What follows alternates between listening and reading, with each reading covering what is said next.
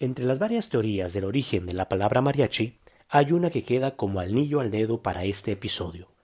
Esta dice que la palabra es de origen francés, derivada de la palabra mariage, que significa matrimonio.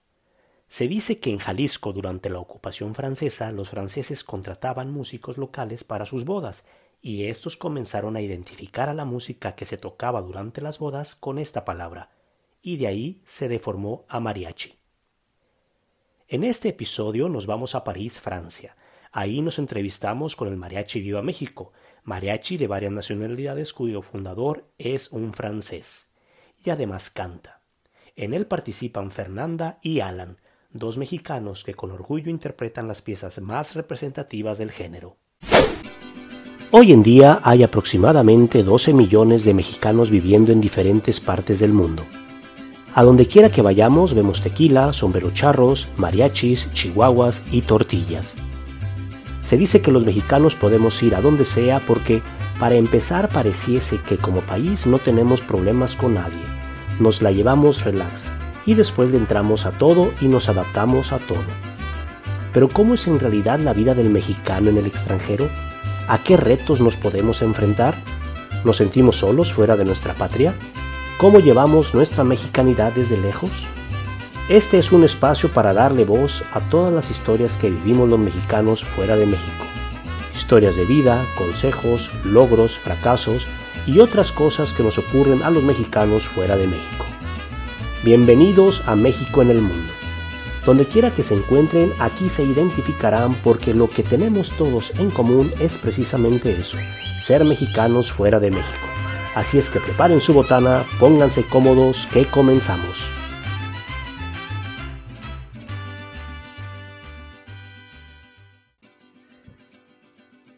Hola, hola, ¿cómo están? Muy bien. Muy bien. Saludos. Saludos. Hola, hola.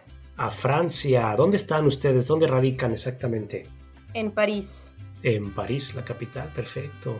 Capital, muy bella del mundo. La más bella del mundo.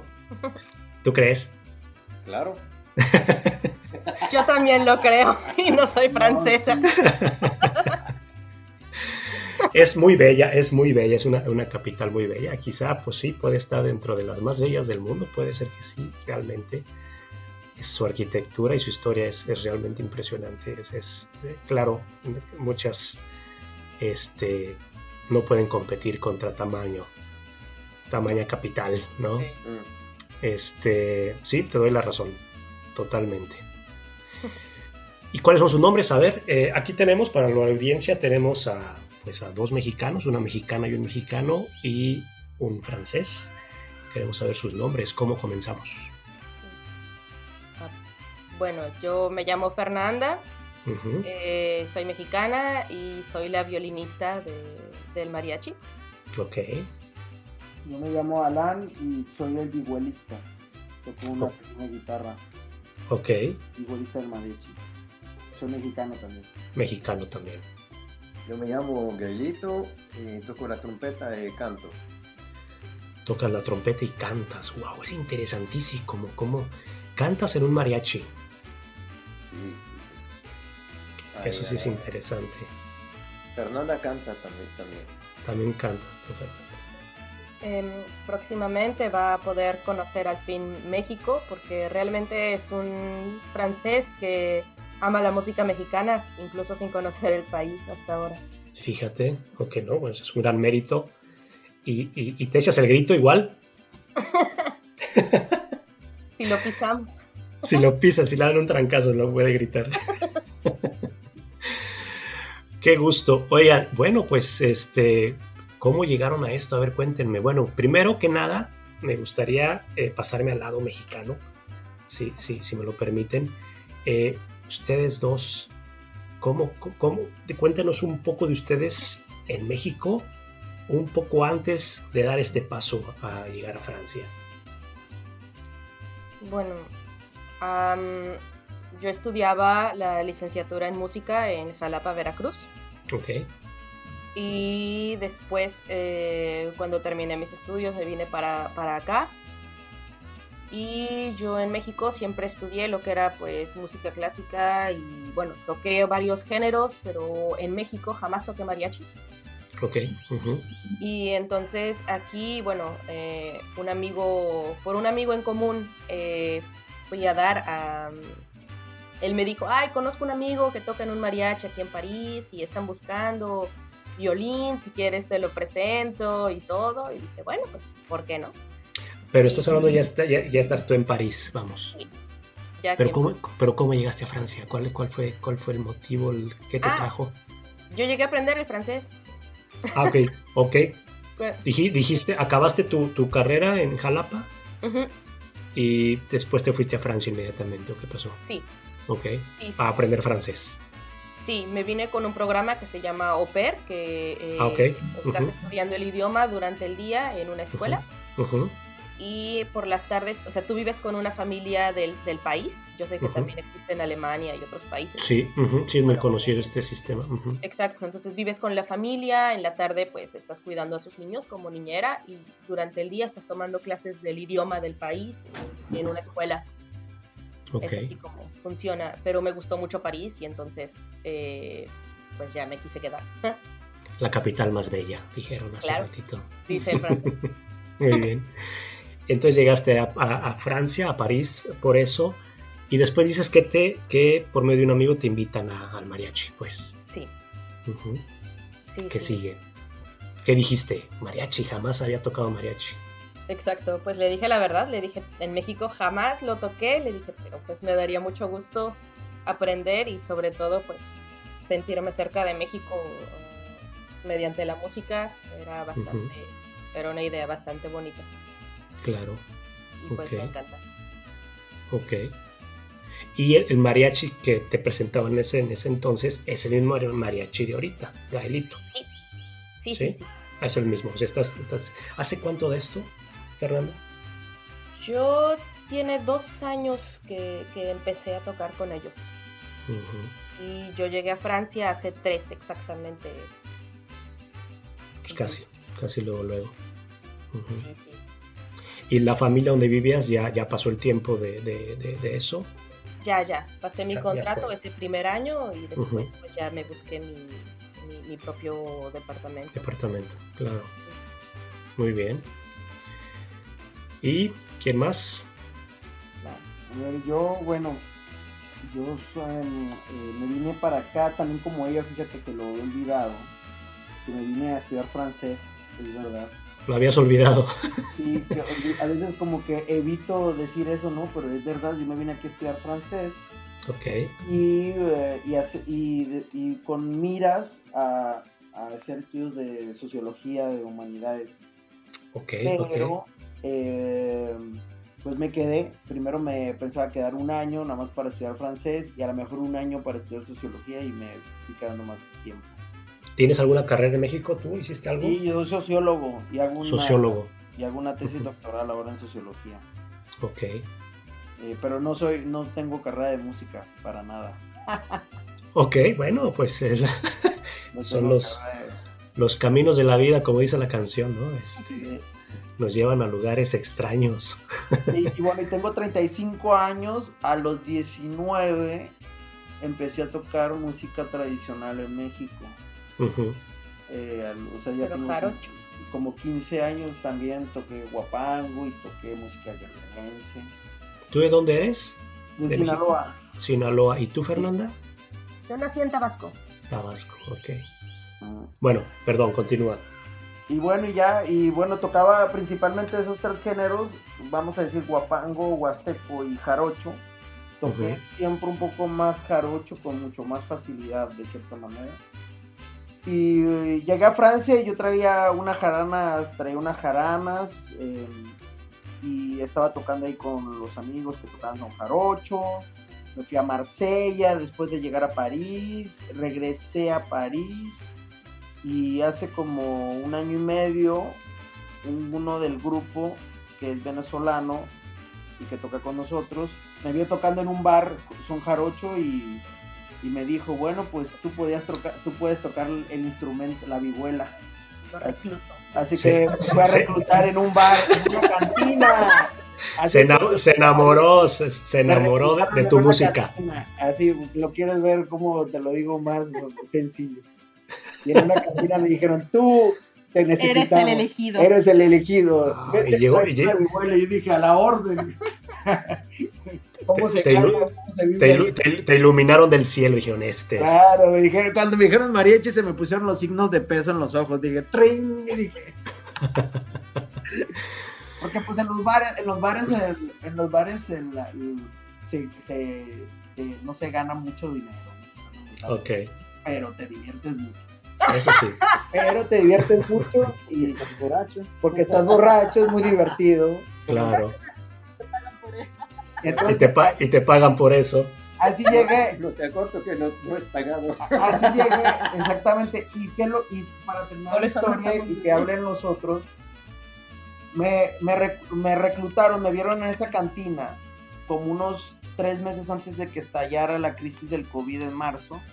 Okay. Entonces yo me traje en ese momento en el reclutamiento de la cantina, pasaron tres meses, llegó una persona que hablaron de México, estalló el COVID y en el confinamiento, en el primer confinamiento yo ya tenía la vihuela y como tengo un lugar donde puedo ensayar ahí en mi casa, en una casa de estudiantes de París, o sea, en el confinamiento mandaban algunas canciones y ya las empecé a tocar. Y me puse a estudiar, estudiar, estudiar, estudiar mariachi a de, Perfecto. Así fue como me inicié, me inicié en la soledad del COVID, del confinamiento. ok, bueno.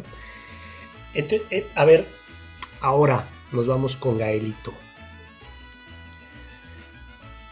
¿Cómo, cómo, cómo, cómo empezaste este proyecto? ¿Cómo se te ocurrió? ¿Eres francés? Sí, sí, yo, estoy, yo, soy francés. Entonces, em, con un amigo que se llama Rogelio, eh, que tocamos en un otro mariachi antes. Ok. Eh, pero mm, decidimos de crear este mariachi Viva México. Ok. Para hacer eh, una mariachi de calidad, con traje nuevo, con traje de calidad, con música de calidad, ensayos de calidad. Entonces, eh, buscamos, buscamos gente que, que quiere hacer este proyecto no solamente tocar para, tocar, pero trabajar antes de tocar. Ok. Tengo, me, me, es muy curioso, discúlpame, pero tengo que preguntártelo. ¿Cómo llega, cómo llegaste, cómo llega un francés a querer tocar mariachi? Es decir, ¿qué, cuándo comenzó este, este, este amor por el eh, mariachi? Por, casualidad, totalmente por casualidad, porque mm, era un amigo mío que me dice, hay un un mexicano que busca un trompeta, ¿por qué no? se, las doy, dices. Sí, sí. Entonces em, empezó a tocar solamente la, trompeta. Porque cuando empiezo el mariachi no, no, hablo español. Ok. Entonces eh, toco solamente la trompeta. Claro. Traías el idioma de la música, digamos, lo puedes hacer. Y después uh, empiezo a cantar una, dos canciones. ¿Cuál fue tu primera canción que cantaste, Berlín? Uh, La cucaracha. Jalisco en Jalisco, ay Jalisco, Jalisco, Jalisco, tú tienes novia, es Guadalajara. Muy bien. Bueno, pues ya nos deleitaste aquí con un poco. Bueno, si tienes voz. Y, o sea, después uh, canciones como En tu pelo, Matalas. Oye, cuéntame, eh, pero tienes, tienes formación de música, es decir, tú estudiaste música, estudiaste, ¿qué hacías antes de, digamos, de, de llegar a este punto en mariachi? Tú eras músico antes entonces. Sí, sí, sí, sí, yo, yo soy trompetista, yo soy profesor de música. Ah, ok. Muy bien. Y te llegan estos dos mexicanos. Claro. ¿Y qué, qué pasó después de que llegaron? A ver. Eh, el grupo pone una dimensión eh, muy interesante. Ok. Porque bien con dos mexicanos hablar de, las canciones eh, y cuando tocamos eh, interesante porque la gente oh, tocamos por los mexicanos pero tocamos por colombianos eh, peruanos también francés, ok. Um, hacemos hacemos una película eh, con, eh, que habla de, México. Hacemos eh, otra, otra película con, con Alan, pero una película para divertir. Que, la gente... en familia. En familia, güey. Ah, serie, serie de televisión. Ah, serie de televisión. Ah. Serie de ¿Esa quién la hace, perdón? Eh, Alan y yo. ¿A ustedes dos? Sí, sí. Ah, era para decoración, ¿no? Fue un programa. Sí, Friends, Friends, o como decir algo así, una serie francesa que se llama Sí, es En familia, ok. ¿Qué participación tuvieron ustedes ahí otra vez? Tocaron. Tocaron ahí. Un episodio de, de la serie Ajá, ok. Una vez tocamos en una película eh, con un actor francés, bueno, se transmitió en el cine y tocamos ahí sí los, los cinco. Eh, también una escena en la Embajada de México. Ok. Esa, precisamente esa, esa, esa era mi, mi, mi, siguiente pregunta. ¿Dónde, ¿Dónde se presentan? ¿Dónde, ¿Dónde más los llaman? ¿Que son privadas, fiestas privadas o de la embajada? ¿Quién, mm, quién los busca? lo que más llama vienen siendo los eventos privados. Hemos tocado mucho en lo que vienen siendo bodas, este, cumpleaños, aniversarios de bodas, cosas así. Eso es lo que más seguido ocurre, digamos. Pero también em, antes del COVID tocábamos una vez al mes en un restaurante mexicano de, aquí de París que se llama Mexic. Mexic, ok. Y este, tocábamos, hicimos una presentación por mes. Em, y también, bueno, algunas, por ejemplo, hubo una exposición de América Latina en, el Palais de Tokio, un museo de aquí, y pues también ah, eh, nos mandaron a ese evento. Ahora sí que hacemos de, de, todo un poco según nos vayan llamando. De hecho, me acaban de, de contactar esta mañana para un...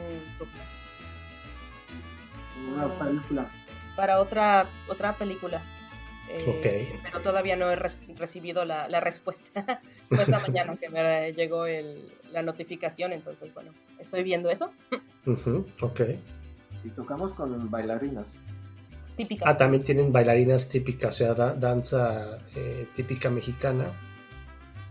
Sí, eh, cuando nos, nos contratan, este, por ejemplo, hubo una fiesta mexicana y contrataron cuatro, cuatro bailarinas para los vestuarios típicos también y todo, y este, pues hacemos todo, hacemos todo el espectáculo eh, interpretando varias regiones de, México.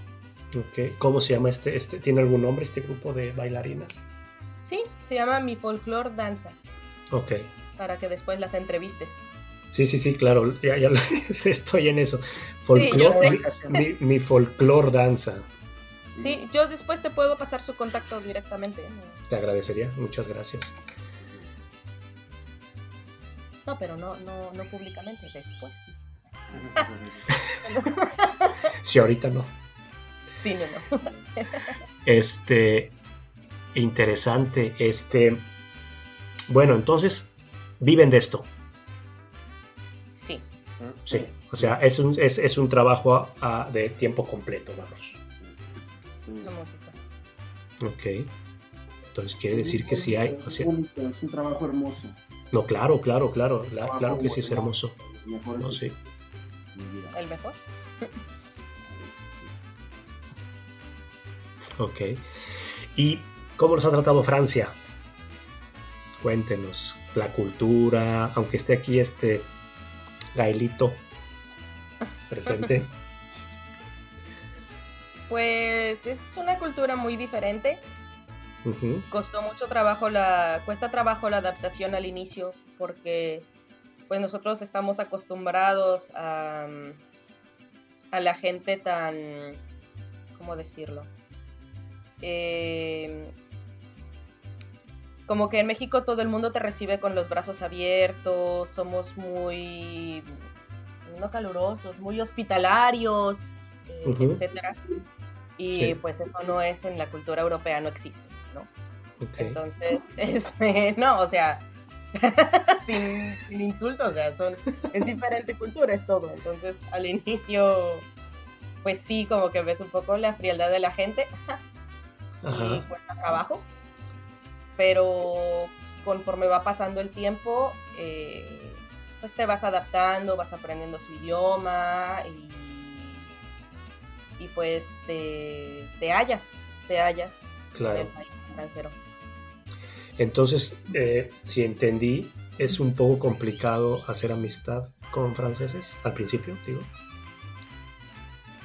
Mm, pues como yo llegué sin hablar el idioma, era muy difícil porque no podía comunicarme más que en señas este, y, así. Bueno, usaba yo el inglés, ¿no? Eh, este, pero sí, al inicio era, era, difícil porque pues no, no había manera de comunicarse realmente y ya después con el paso del tiempo, pues bueno, fui encontrando amistades francesas. Yo creo que el primer francés con el que llegué a, crear así una amistad ha de haber sido a los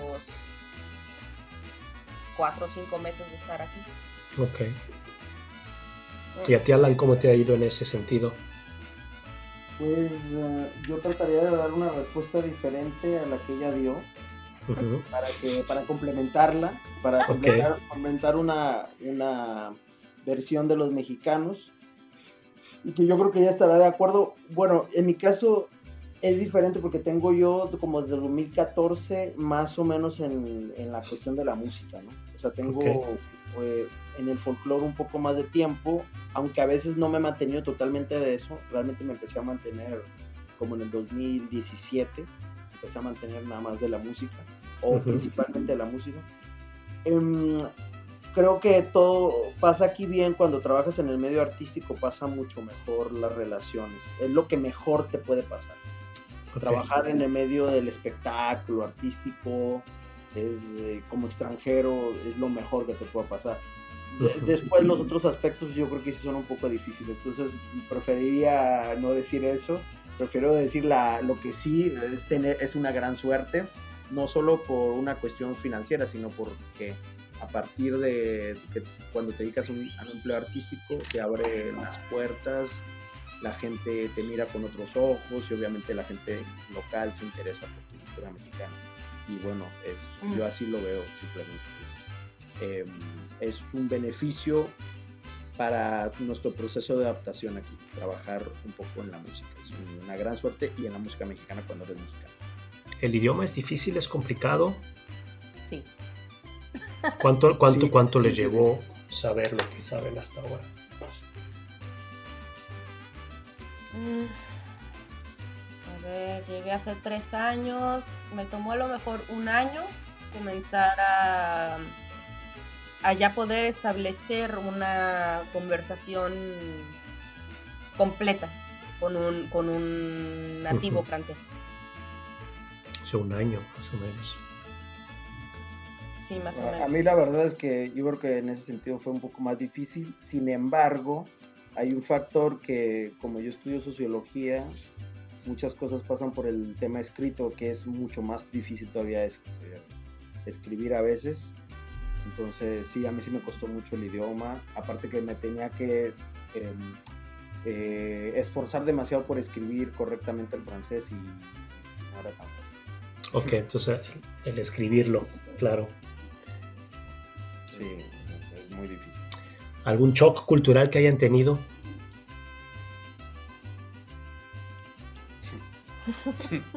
Dice Alan que por favor. hay buenos y malos. No, ¿Quieres pues, saber los buenos? Depende qué. Los que quieran contarme, a ver. Ah, pues mejor cosas que. Cosas buenas. Tristezas, no, para qué. Pues a ver. Shock cultural número uno. Ah, ¿Cuál podría ser? Es que también hay una cuestión de género. Tú eres chica, entonces tú puedes saber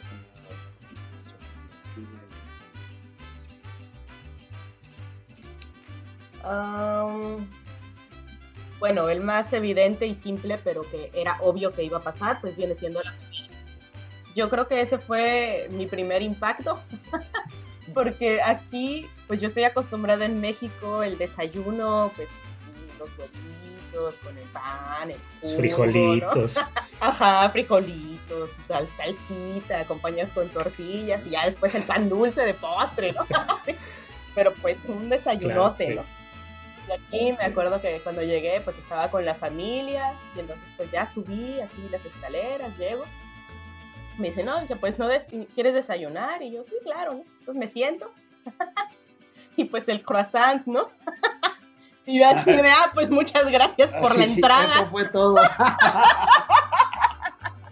y yo así de, bueno. ¿Qué sigue? Y después ya no me dieron nada. y yo, no, Dios mío. Y entonces, después, ellos ya comen bien, bien, así fuerte, pero pues obviamente con ese desayuno, pues hambre muy temprano, entonces comen entre las 12 y 12 y media ya bien, así ah, claro, fuerte. No como en México, que pues es a las dos y media de la tarde, ¿no? No, pues que con, e, con ese desayuno obviamente vas a querer comer luego, luego, pues. Me inventes. terrible. Pero bueno, ya me adapté. Al grado de que siento que ya no me da tanta hambre en la mañana como antes. Ok. ¿Y sigues desayunando eso? Otras cosas, pero ya no desayuno mucho. Ya te acostumbraste. Pues ya me da hambre a las 12, 12 y media, ya me acostumbré. Y además, si aquí si te esperas hasta las 2 y media, 3 de la tarde, ya Ah, claro, ya, ya, todos comieron. adaptarse o morir, ¿sí? Ok. Hay que comer a las 12, entre 12 y una máximo. Si no, ya no encuentras nada. Alan. Fíjate que el, principal choque cultural fue el siguiente. Yo vine, yo vine para acá, aunque ninguno de mis amigos, voy a tratar de ser muy sintético, ninguno de mis amigos me cree todavía, amigos que me conocen desde hace nueve años, ocho años, me, dicen que es falso mi testimonio. Yo vine aquí a Francia para porque sí me gustaba el folclore, siempre fui folclorista, fui un chavo que me gustaba tocar folclore y que tuve la suerte de vivir ese proceso, esa aventura musical en México. Eh, no como músico, pero como folclorista, como músico de, de, pueblo, íbamos a los pueblos a tocar con nuestros amigos, etc.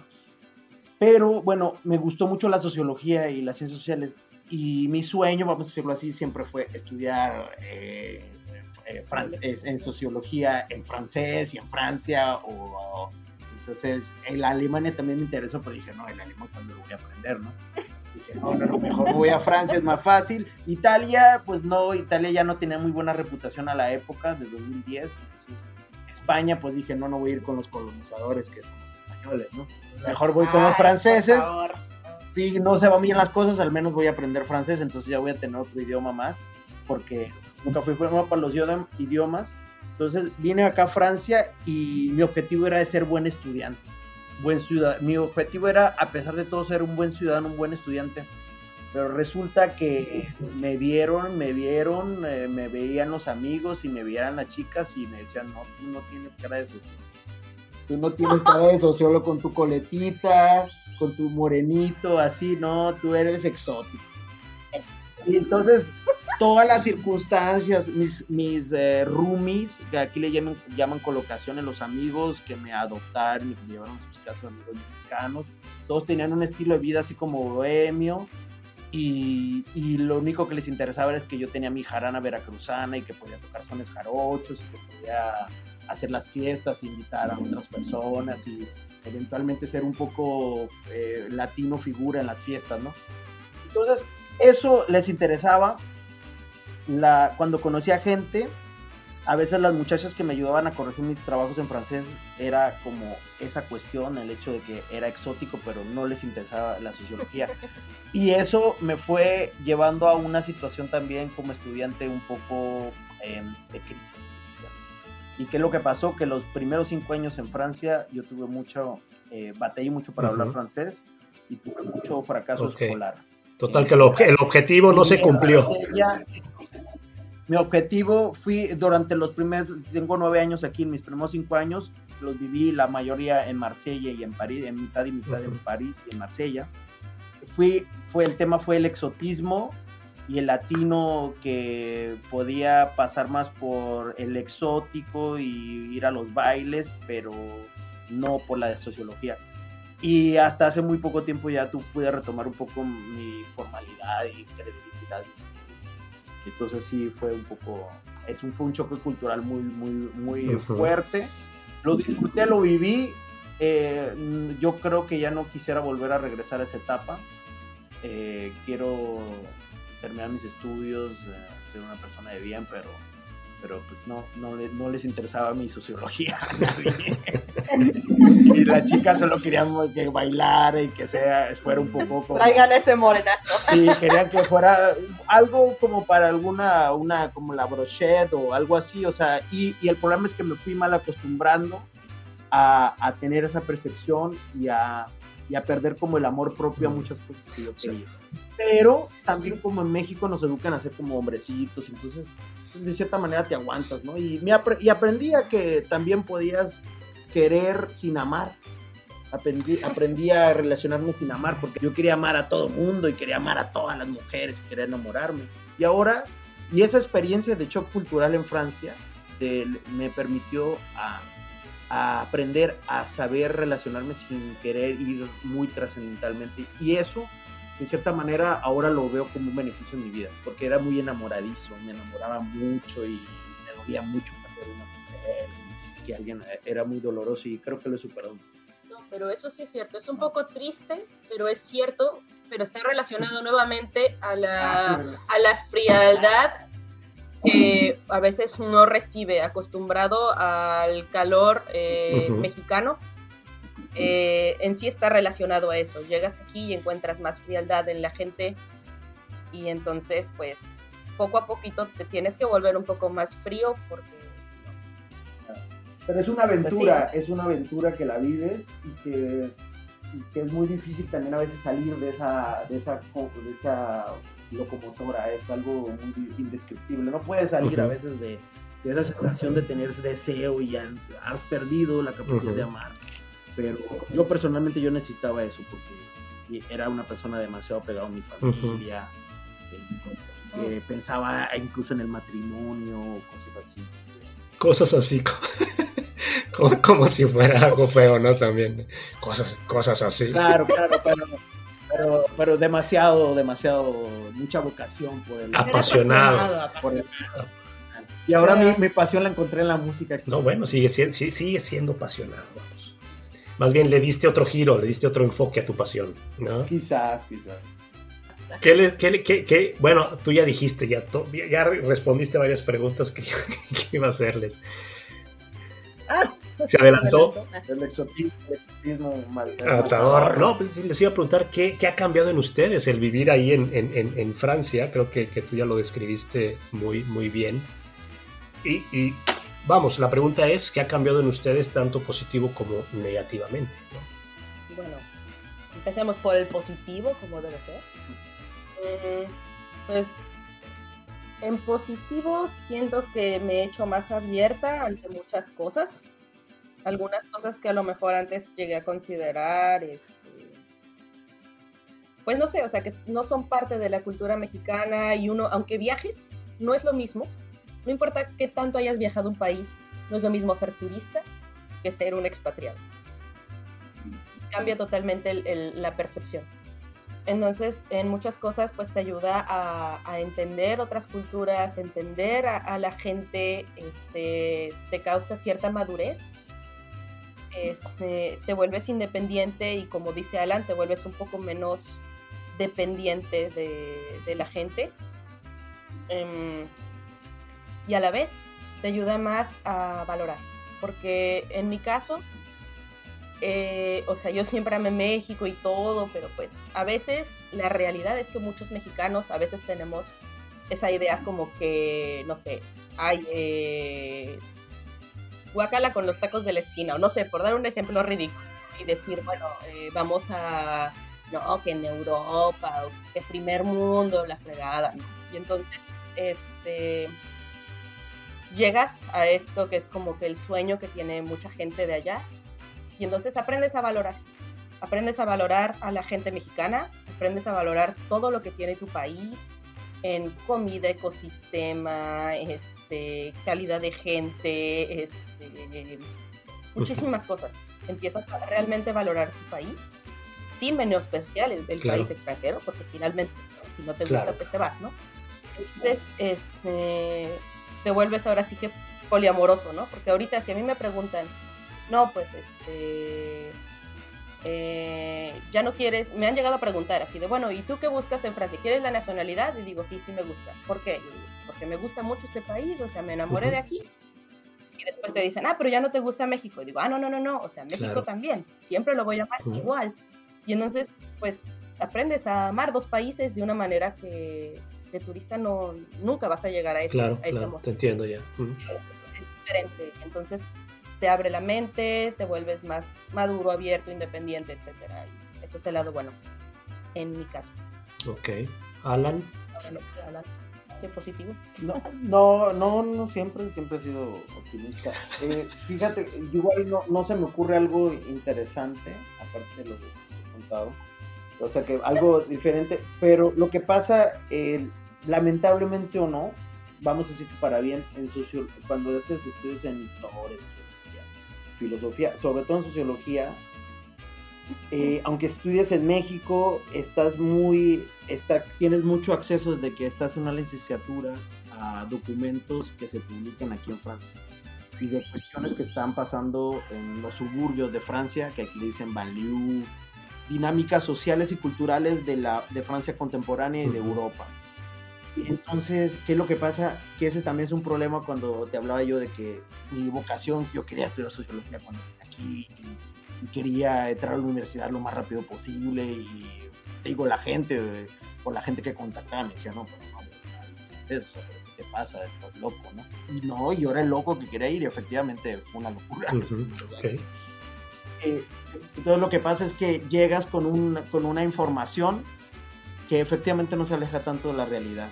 Em, y yo lo que pudiera hacer comentar, si alguien eh, tiene la aventura de querer venir para acá, eh, cuando estudias eh, sociología, por ejemplo, no construye, construye, demasiados prejuicios, es decir, tienes información de, de, las cosas que pasan aquí. Eso no te beneficia, a, eso no te pierdes la inocencia.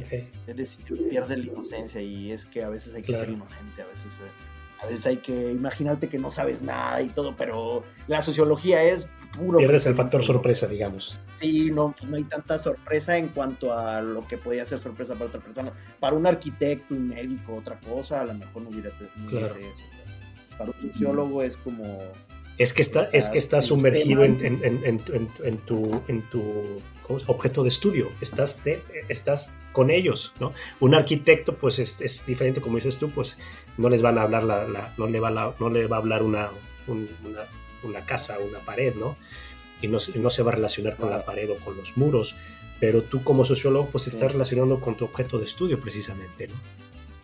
Un poco así, como Francia es un país hegemónico en, claro, las sí, ciencias sociales entonces, pues es, eh, exporta mucha investigación y la leemos en las universidades eh, cuando venimos, ya tenemos idea de lo que están haciendo. Muy bien. Básicamente, la idea que es lo que me pasó que llegué y algunas cosas no eran factor sorpresa. Yo me imaginaba muchas cosas que más o menos fueron pasando. ¿Qué rechazan y con qué se quedan de Francia, de París en este caso, o Francia. Ah, yo me quedo con todo. Con todo. no, a mí me encanta. hasta, hasta con el croissant en la mañana. Lo único que podría, este, pues no sé, me gustaría tener mejor comida mexicana en Francia. Yo y mi comida, ¿verdad? Es lo único que he hablado, disculpe. ya tiene hambre. Sí, ¿no? No, pero me gusta, yo no lo, yo no lo cambiaba, porque finalmente, este, eh, pues así que si estoy aquí es por gusto y quiero regresar a México, por supuesto, pero de vacaciones. Yo, la verdad, o sea, sí me quiero quedar aquí. ¿no? Sí, sí, claro, claro, está bien. me gusta, ya, ya, me, ya me encuentro bien aquí y bueno, pues, con el, con el queso. Quizá a lo mejor la pregunta se hizo con una, la palabra rechazo, a lo mejor fue mucho lo que quise decir, qué es lo que digamos a lo mejor no, con qué, qué quitarías, digamos, qué quitarías, pero dices que nada, ¿no? No quitarías absolutamente nada de, de estar allá, pues. Clima está bonito. Okay. A mí me gusta, yo soy más de frío, así que me gusta que sea más frío aquí okay. todo. Entonces, no, el clima me encanta. Mm, no, me gusta. Alan. Pues, uh, no sé, me gusta el cosmopolitismo acá. El cosmopolitismo, pero a mí sí personalmente, por eso es interesante, porque hay, cosas que no son similares entre ella y yo, y lo interesante es que me complemento, porque muchas cosas que ella ha vivido, las he vivido. A mí sí me gustaría regresar en algún momento a México, no, no, no inmediatamente porque tengo todavía muchos proyectos aquí, pero con pero sí me gustaría regresar a México y no sé, tengo un problema que me gusta mucho la comodidad, yo vengo de Sinaloa, de la costa del Pacífico y me gusta mucho esa vida de vivir cerca de la playa y todo eso, eso me gusta mucho. Se me hace mucha, me gusta mucho la comodidad. Y el clima, sí tiene el clima, el clima Sinaloa que no es nada atractivo, porque es un clima extremadamente caluroso, pero, pero sí, yo creo que sí me gustaría regresar en algún momento a México, pero no inmediatamente. Ok. Fernanda, ¿querías comentar algo? Eh, no, no. Ok. Muy bien. Este. ¿Qué onda con, con licencia de manejo tienen? Sí, yo sí. ¿Qué tal el proceso? ¿Qué tal el proceso de, de, de, sacarla? Santa madre, qué bueno que lo mencionas, hablando de choques culturales. Yo llegué aquí feliz de la vida, diciendo, pues yo ya conduje en México, tengo mi permiso. Y entonces Se meter primera. Me, me dice, no, exactamente. No, pues la, la, la, señalización es un poco distinta y aquí hay muchas reglas y entonces pues, bueno. Ah, y aquí se pasa, no sé si en Alemania sea igual, que tienes que pasar todo un examen de una cosa que es el código de la okay. ruta. Son puras preguntas, es así de opción múltiple y entonces te dicen, pasan el videíto, ¿no? Va el coche y entonces detienen -huh. el video. Aquí puedes girar A, a la derecha, B, a la izquierda, C, en ninguna dirección, B, todos los peores, ¿no? ¿Sí? y entonces yo la verdad es que primero dije, no, si sí puedo pasar el examen, etcétera, ya voy, me apunto y pues repruebo, ¿no?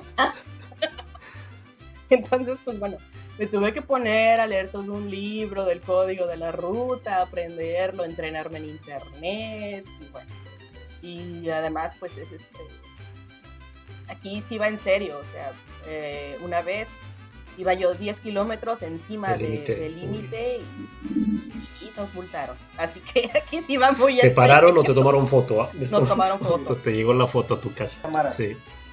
Sí, nos sacaron las fotos, las cámaras y pues... Nos... ¿Eras tú en el volante realmente? No vi la foto, pero... Sí, una vez. ¿Algo en la, en la foto? Sí, claro. La La noche, Ah, la noche, cuando regresamos Ay, de Dios mío. Breal. Ah, mexicana al volante, imagínate, peligro constante. Ah, Peligro constante, pero se suben conmigo cuando vamos a tocar, ¿verdad? es que ah, es la única Ah. mujer del grupo en la que conduce. Ok, Ah. Aquí, aquí la más Claro, macha soy yo. claro, claro. Oye, ¿y es, es, es, es costoso la, la- la- sacar la licencia? Sí, pero yo no tuve tantos, tantas clases porque de manejo no, no había tanto problema. Era La teoría, digamos. Ajá, lo teórico era lo, lo, lo difícil para mí porque pues en México no pasas eso. No, allá vas y compras la licencia. O, casi un mercado sobre pagas. ruedas, ahí te la dan casi, casi. Sí. Exactamente, Sí. ya te vuelan. Sí, acá, acá, creo que, no sé si es lo mismo, acá también está, está la parte teórica, creo que son como mil y tantas preguntas las que tienes que estar este, estudiando, y en el examen son 30, ¿no? No, aquí eran 40 y yo tenía que tener mínimo 36 sobre 40. Ok. Entonces, ni siquiera te dan un margen muy, muy amplio ¿no? para equivocarte. Son preguntas eh, pues duras, ¿no? O sea, no, no, hay unas muy sencillas, pero hay otras que son, que son duras. Por ejemplo, recuerdo una, la, que me hizo perder así la, el último punto, porque pues yo ahí vas viendo que te vas equivocando, ¿no? Y entonces eh, decía, si un coche tiene nada más un faro de niebla trasero, ¿está del lado derecho o del izquierdo? Y así de, pues asómese. o sea, no es como que a la agencia, eh, voy a comprar un carro, oiga, pero ¿de qué lado tiene el faro de niebla? O sea, no me importa. Y bueno, reprobé, porque no era no recuerdo si puse el derecho, pero era el izquierdo. Entonces pusiste el que no, pues. Exactamente. ok. Entonces sí, eso también. ¿Es, es, es, es caro, es caro, es caro París? Ah, sí. Sí, es caro. Bastante caro. Las rentas. Exacto. Son de terror. Y más acercándose al centro, me imagino, digamos. por todos lados. No importa. Ah, por todos lados. Por todos lados. Incluso hasta el, en, París, extramuros, se mm. llaman. Mientras más cerca, más. ¿Qué es eso de París extramuros? ¿Qué es eso? Ah, es em, los pueblitos cercanos que ya no se llaman París, pero están verdaderamente a una parada de tren o dos paradas de tren, o sea que están o sea, ya, ya, ya se los comió la urbanidad, digamos, ya, ya los alcanzó. Exactamente, pero aquí eh, es terrible porque pagas mucho y estás en un espacio chiquitito. Eh, los, Lo mínimo que se permite, si no me equivoco por ley, son 9 metros cuadrados. Pero hay muchos cuartos de 9 metros cuadrados y... ¿Y cuánto, paga, cuánto se paga por uno más o menos de esos? Pues yo tengo un lugar relativamente barato, mide aproximadamente 15 y pago 650 al mes. Uh. No, pues sí, sí está, sí está fuerte. Sí, está grueso, la verdad. Sí, sí. Y. Más gastos, más, más gastos, más gastos extras, digamos, o, está todo incluido. No, ya está incluido. Pero el mío es bastante barato, o sea, tuve suerte de algo barato sola, porque es por eso que aquí en París se acostumbra mucho eh, vivir en conjunto. Se renta un apartamento, sobre todo si eres estudiante o, joven, eh, un departamento y cada quien tiene su cuarto y entonces se comparten las áreas comunes, porque es la única manera que tiene mucha gente de poder pagar un alquiler y le sale que a cada persona unos 200 al mes o 150 al mes. No, porque si es un departamento mínimo te puede costar 1200, 1000, 1200. Entonces ah, se divide y hay 3, 4 personas, entonces bueno, y un área común. Y como en 400, 300, sí, sí, es muy caro. Ok. ¿Algo que quieran ustedes agregar a esta entrevista? ¿Tienen eh, redes sociales? para el mariachi, ¿dónde los encontramos? ¿Dónde se encuentran? Estamos por Instagram como Mariachi Viva México. Y tenemos también la página en Facebook. Este y Twitter y canal de YouTube también. Como ok, ¿y cómo, cómo, se, perdón, cómo se encuentran en, en, Es Mariachi Viva México. Mariachi Viva México, ok. De París, ok. Muy bien. Para todas las redes sociales. Para todas las redes sociales. El sitio oficial, ¿no? De, de, Google. Sí, sí. Y salen, salen de, de, han salido de París con su con su con su eh, evento. Digo, perdón, de Francia, disculpa, de Francia. De Francia, no conmigo. Mm, Gael sí, antes. Es de, ¿Es de Irlanda, Bélgica, Irlanda. Bélgica, Irlanda, ok. Alemania, sí. Ah, Alemania también. Alemania, también. Tocando mariachi, vamos. Yo por el momento puras ciudades en, Francia. Salimos de París, pero no me ha tocado salir de Francia aún. Pues con el COVID no sabemos cuándo se pueda. claro, eh, eh, otra pregunta. ¿Cómo, ¿Cómo, No me imagino a París vacío. Es decir, ¿Qué, pasa con París con el COVID? ¿Está vacío? Digo, porque siempre está lleno de turistas, ¿no? Sí. ¿Cómo se ve ahora? Pues hay un toque de queda y entonces todo se cierra. Este, actualmente eh, solamente las tiendas eh, así de comida, las farmacias, o sea, negocios de alta importancia, digamos, de primera necesidad, eh, son los que están abiertos. Entonces tú vas por la calle y pues todos los negocios cerrados, los restaurantes no puedes entrar, todo te dan para llevar. Y pues eh, ya más noche, pues no, no ves tanta gente como antes, ¿no? Porque antes... Digo, sí, ¿por qué? Porque en un día normal, digamos, de París, está lleno, ¿no? Está lleno de gente. Sí, claro. Totalmente lleno. Es el punto turístico más importante del mundo. Es la ciudad que más turistas recibe en el mundo. Fíjate. Entonces por eso me, me, me, me, daba curiosidad cómo se ve París en el COVID, ¿no? Se ve vacío. Entonces. Sí, sí. Silencioso. Triste silencio, ok. Sí, es cierto. Pero se puede andar bien en bicicleta, se circula bien. Sí, también en Sí las calles pues se ven lindas también, ¿eh? Cuando no hay tanta gente, los puntos turísticos cambia mucho de, estar pues con personas pegadas totalmente a ti, a llegar, no sé, a la Torre Eiffel y verla totalmente vacío.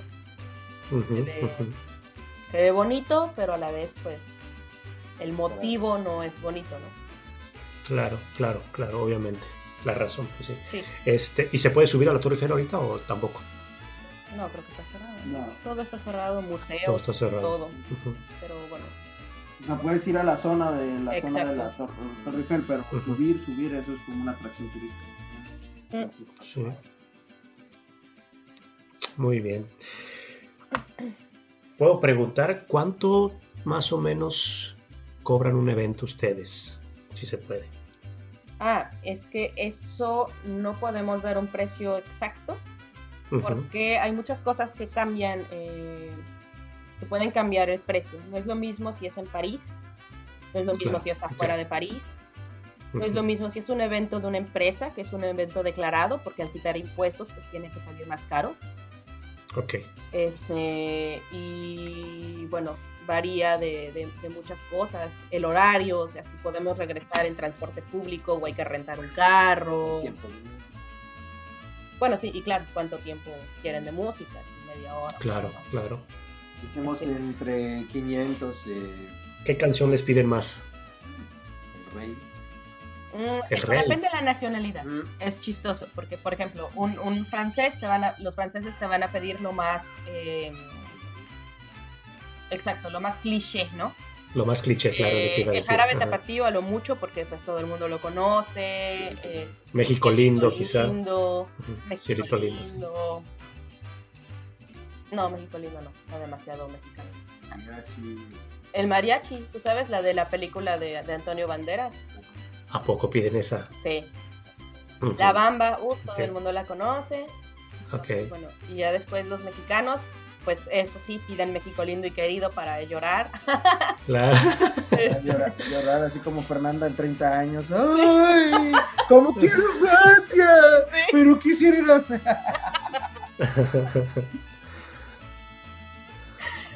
Así. Y este, los colombianos son fans de Vicente Fernández, por Ok. okay. ¿Cuánto repertorio tienen? ¿Cuánta música tienen de repertorio? ¿Cuánto pueden tocar? como unas 60, yo creo, canciones. Yo diría que 70, ¿eh? ah, pues yo digo 80. Entre, pequeñas cancioncitas que 60. Eh. No, pues tiene, buen repertorio. ¿Y todas, las cantas tú, Gaelito?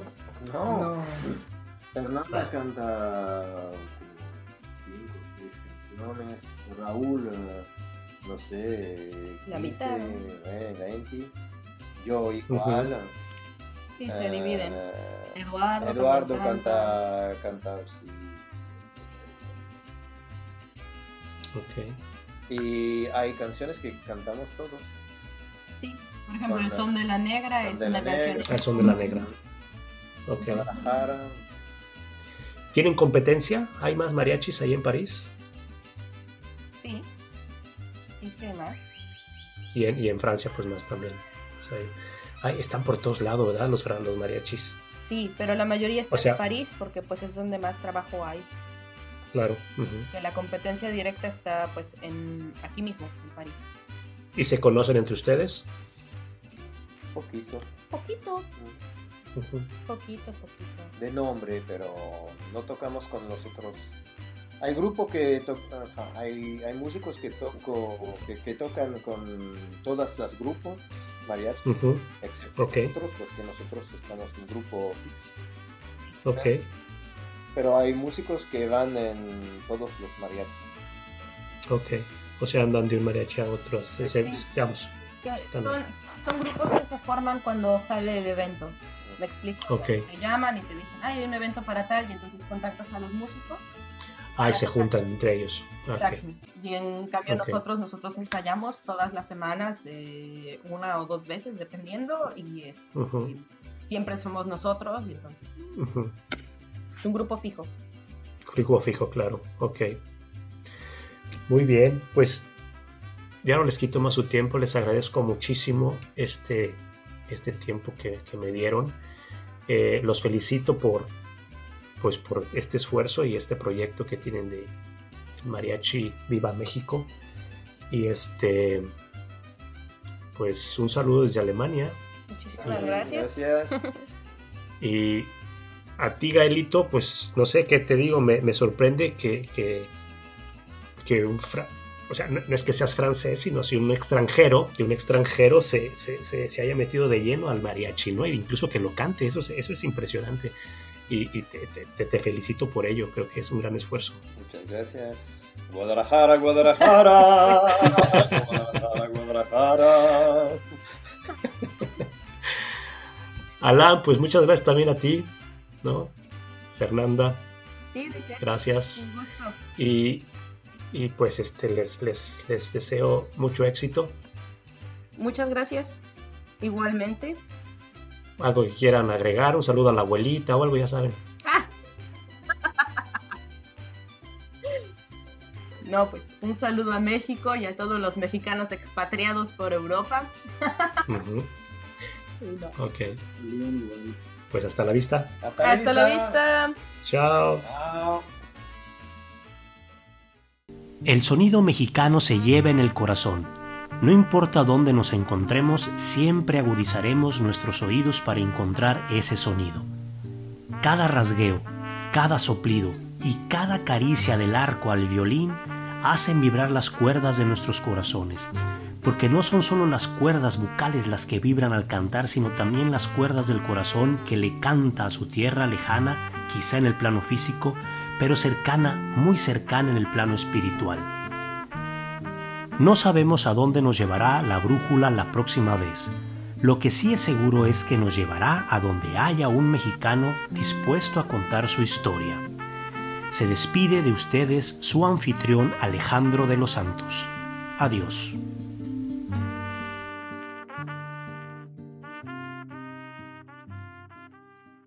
Ups, perdón, se me olvidó el grito.